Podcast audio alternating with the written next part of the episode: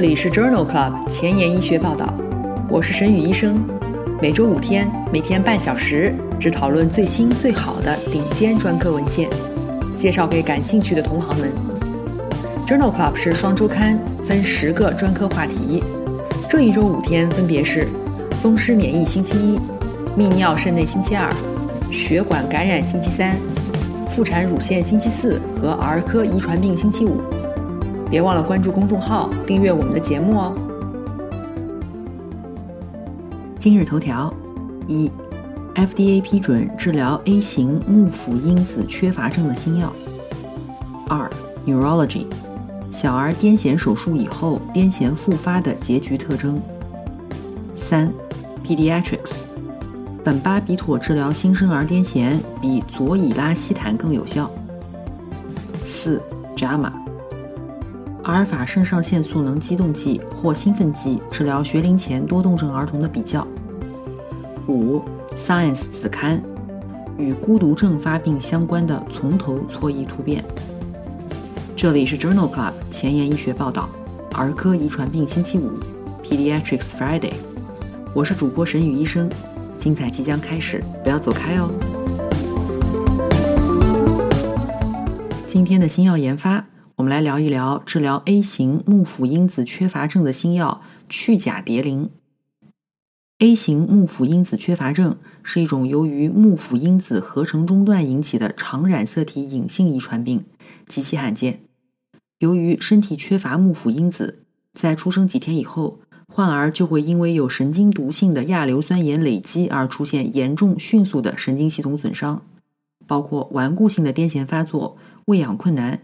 肌无力和脑损伤。A 型幕府因子缺乏症的婴儿死亡率极高，中位生存期不超过四年。大多数的患儿在幼年期就死于感染。同其他罕见病一样，这样的疾病临床表现并不典型，可能类似于缺血缺氧性脑病或者其他新生儿癫痫发作，容易误诊和漏诊。去甲蝶呤是环吡南蝶呤单磷酸酯。CPMP 的替代物允许幕府因子的合成步骤继续进行，减少亚硫酸盐在体内的积累。二零二一年四月，FDA 已经批准去甲蝶呤上市，用于治疗 A 型幕府因子缺乏症。关于这个新药的临床研究没有发表，我在 FDA 的官方网站上找到了一些相关信息，和大家分享一下。去甲蝶呤的相关研究一共有三项。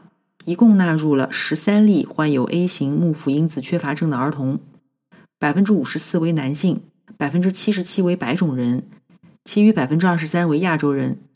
出生时平均胎龄三十九周，其中十例患儿在出生以后十四天内启动治疗。FDA 批准该药的使用方法是：对于早产儿，起始剂量为零点四毫克每公斤 QD 静脉注射。一个月以后加量至零点七毫克每公斤，三个月以后加量至零点九毫克每公斤。对于足月的新生儿，起始剂量为零点五五毫克每公斤 QD 静脉注射，一个月以后加量至零点七五毫克每公斤，三个月以后至零点九毫克每公斤。经过治疗以后，患儿尿液当中的亚硫酸盐水平显著降低，并且持续到第四十八周。平均亚硫酸盐肌酐比值从十一微摩尔每毫摩尔下降至了七微摩尔每毫摩尔。与没有经过治疗的基因型匹配的历史对照组相比，干预组的患儿总生存期有所改善，一年的生存期分别为百分之九十二和百分之六十七，三年的生存率分别为百分之八十四和百分之五十五。在研究结束时，历史对照组一共有十三人死亡，干预组仅有两人死亡。最常见的不良反应包括导管相关并发症、发热、病毒感染、肺炎、中耳炎、呕吐、咳嗽。有一例患者死于坏死性小肠结肠炎。顺着刚才的话题，今天的临床实践，我们来聊一聊儿童癫痫。癫痫的发作是指主要位于大脑皮层的神经元异常、过度或者同步放电引起的临床综合征。儿童癫痫在出生头几个月发生率最高，一岁以下显著下降，十岁以内保持稳定，然后在青春期再次出现下降。根据病因学，癫痫可以分为六大类，遗传性、结构性、代谢性、免疫性、感染性和未知因素。在新生儿当中，代谢性和感染性的癫痫较为常见；幼儿当中，热性惊厥较为常见。根据癫痫发作，可以分为以下四大表现：局灶性发作、全面性发作、未知起源的发作和未分类的发作。年幼的儿童发作癫痫与成人的表现显著不同，六岁以上则与成人较为相似。年幼的儿童癫痫发作复杂行为较少，尤其是伴有意识障碍的局灶性癫痫发作，行为表现更为简单、更为片段化。全面的强直震乱性发作和失神发作在两岁以内十分罕见。儿童癫痫的治疗在大多数情况下面，应当避免对于神经系统正常的首次非诱发性癫痫发作的儿童开始抗癫痫药物治疗。如果存在脑电图异常、脑磁共振异常或者反复出现非诱发性癫痫，则可以启动药物治疗。一线药物包括促肾上腺皮质激素 （ACTH）。治疗婴儿痉挛，乙酉胺或丙戊酸治疗儿童失神性发作，丙戊酸用于治疗青少年肌阵挛性癫痫。在第十期的儿科遗传病星期五节目当中，我们曾经聊到过新生儿癫痫的 Dravet 综合征，有兴趣的朋友可以点击链接重复收听哦。在临床上。苯巴比妥和苯妥因经常用于无法控制的癫痫发作，但是人们担心癫痫药物对于新生儿大脑发育有影响。佐乙拉西坦已经被证明对老年人有效，并且有极佳的安全性。在《Pediatrics》杂志上发表了一项 New Life Two 研究，讨论的就是佐乙拉西坦与苯巴比妥治疗新生儿癫痫的安全性与有效性。这是一项多中心随机双盲对照的研究。纳入了八十三例患儿。研究发现，百分之八十的患儿在使用苯巴比妥治疗以后，二十四小时内没有癫痫发作；但使用左乙拉西坦以后，只有百分之二十八的患者没有继续发作。当左乙拉西坦的剂量从四十毫克每公斤增加至六十毫克每公斤时，疗效仅提高了百分之七点五。因此，这项 New Life Two 研究认为。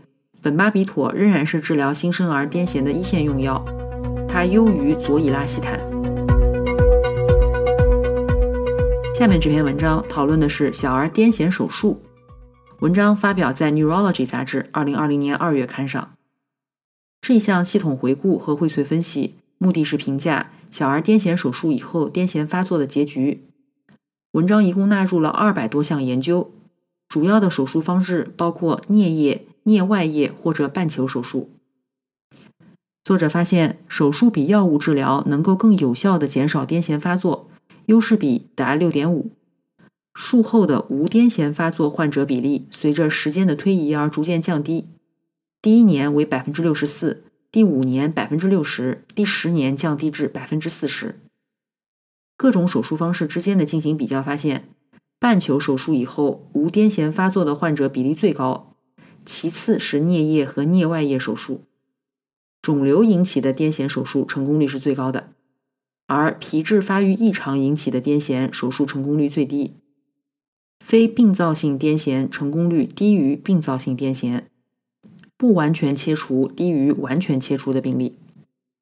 因此，作者认为手术控制癫痫发作比药物治疗更有效，但是手术部位、病理特征。非病灶性癫痫和是否能够完全切除这一系列的因素，直接影响到手术的成功率。这一些信息将有助于医生对患者进行术前咨询。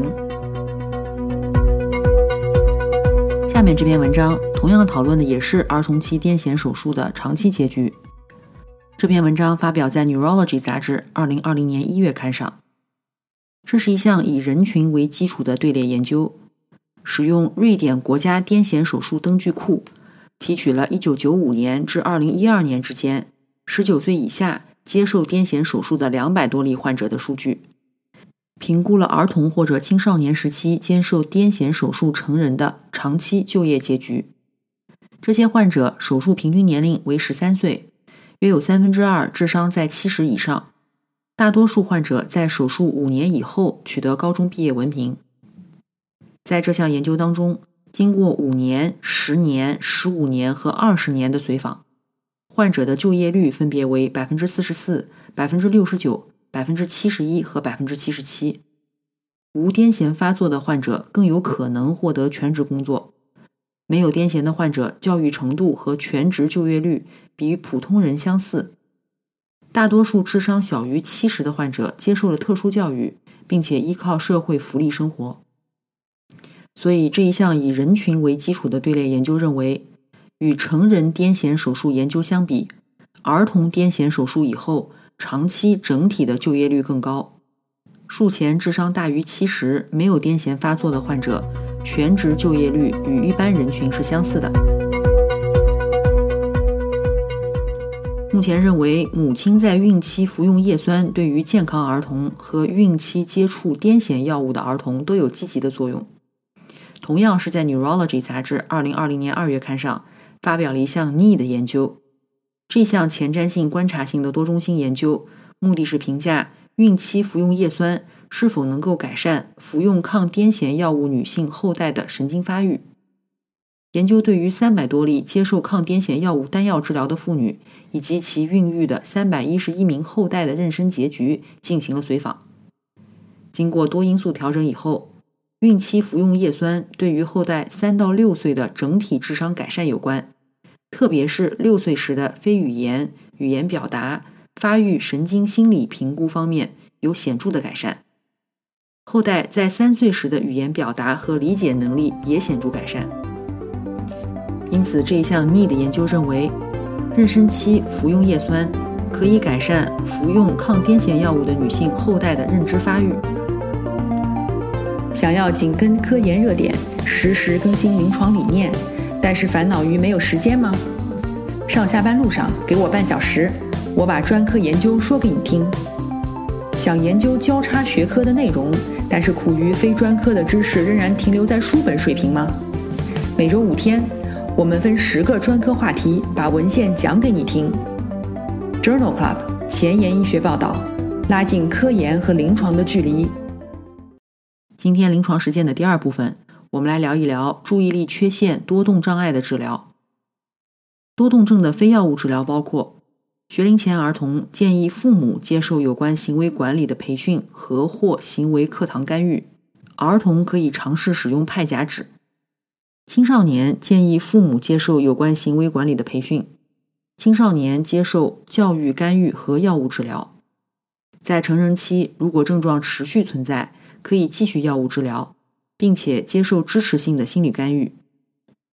在药物治疗方面。最常使用的是兴奋剂派甲酯和苯丙胺，在备选药物上包括托莫西汀，一种选择性去甲肾上腺素再摄取抑制剂。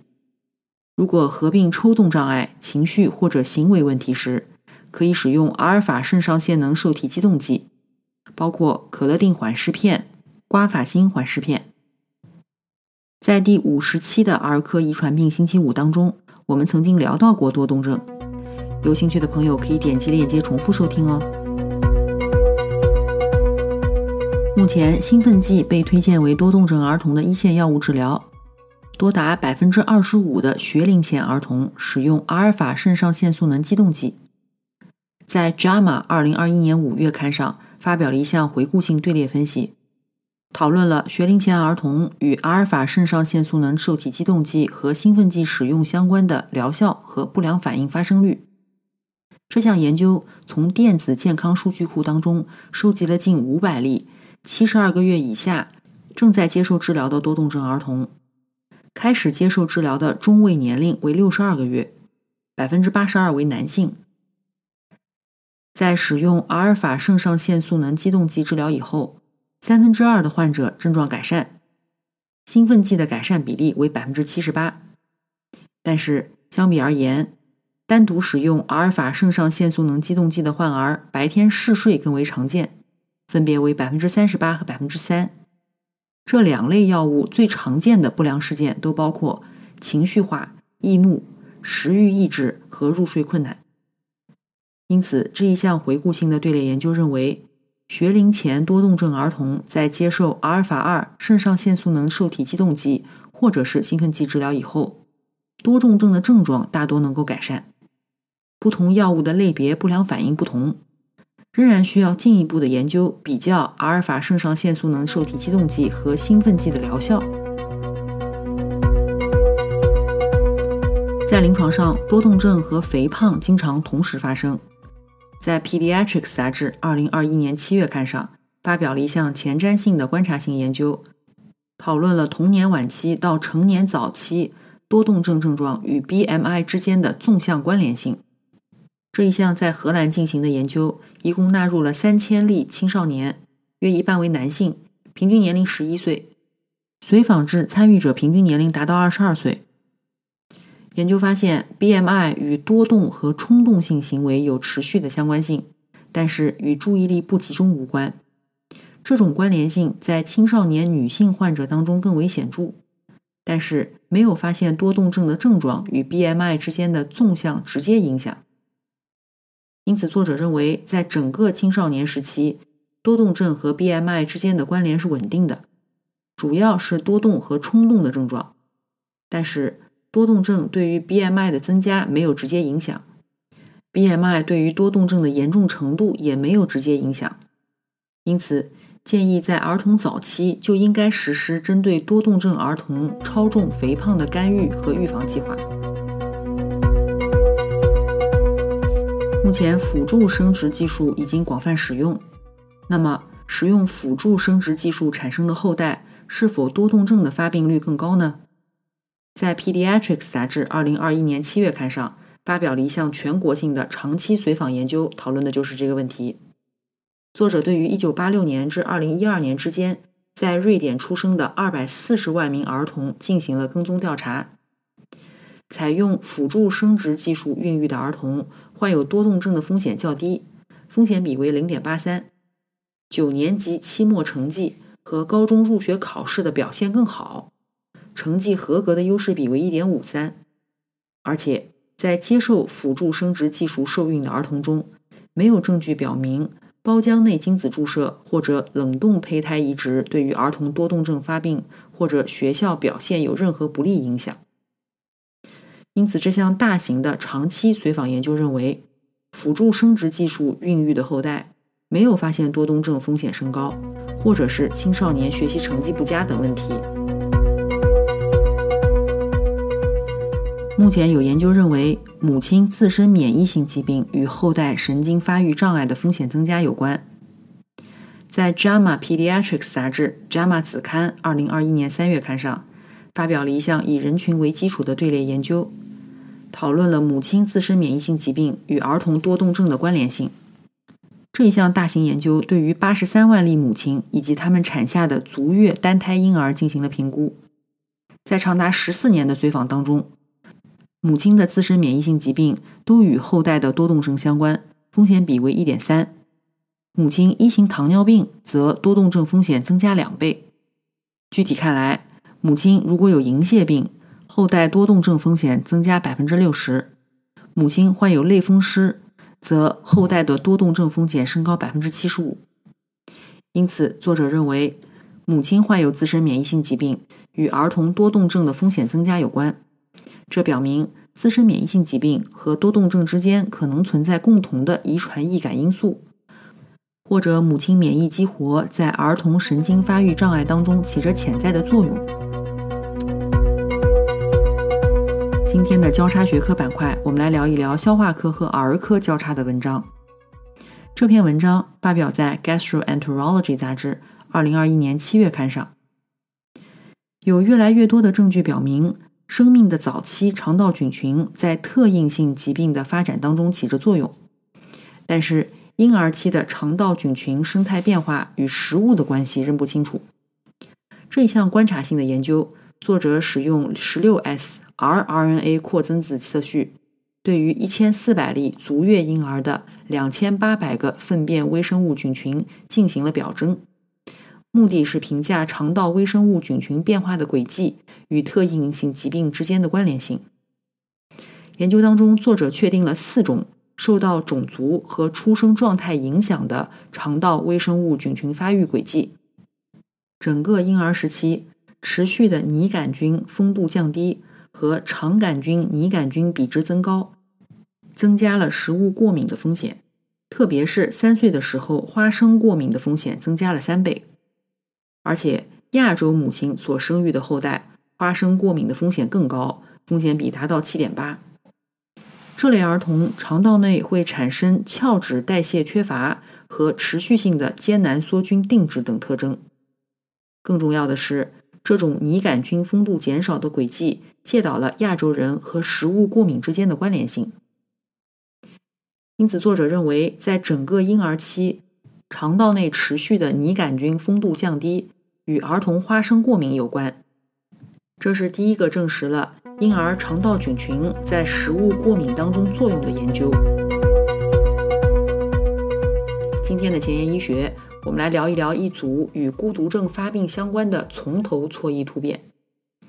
这一项基础研究发表在《Science Translational Medicine》Science 子刊二零二一年五月刊上。孤独症谱系障碍 （ASD） 是一组在基因型和表型上有很大差异的谱系障碍。该研究假设，从头错异突变可能与孤独症相关基因和通路有关。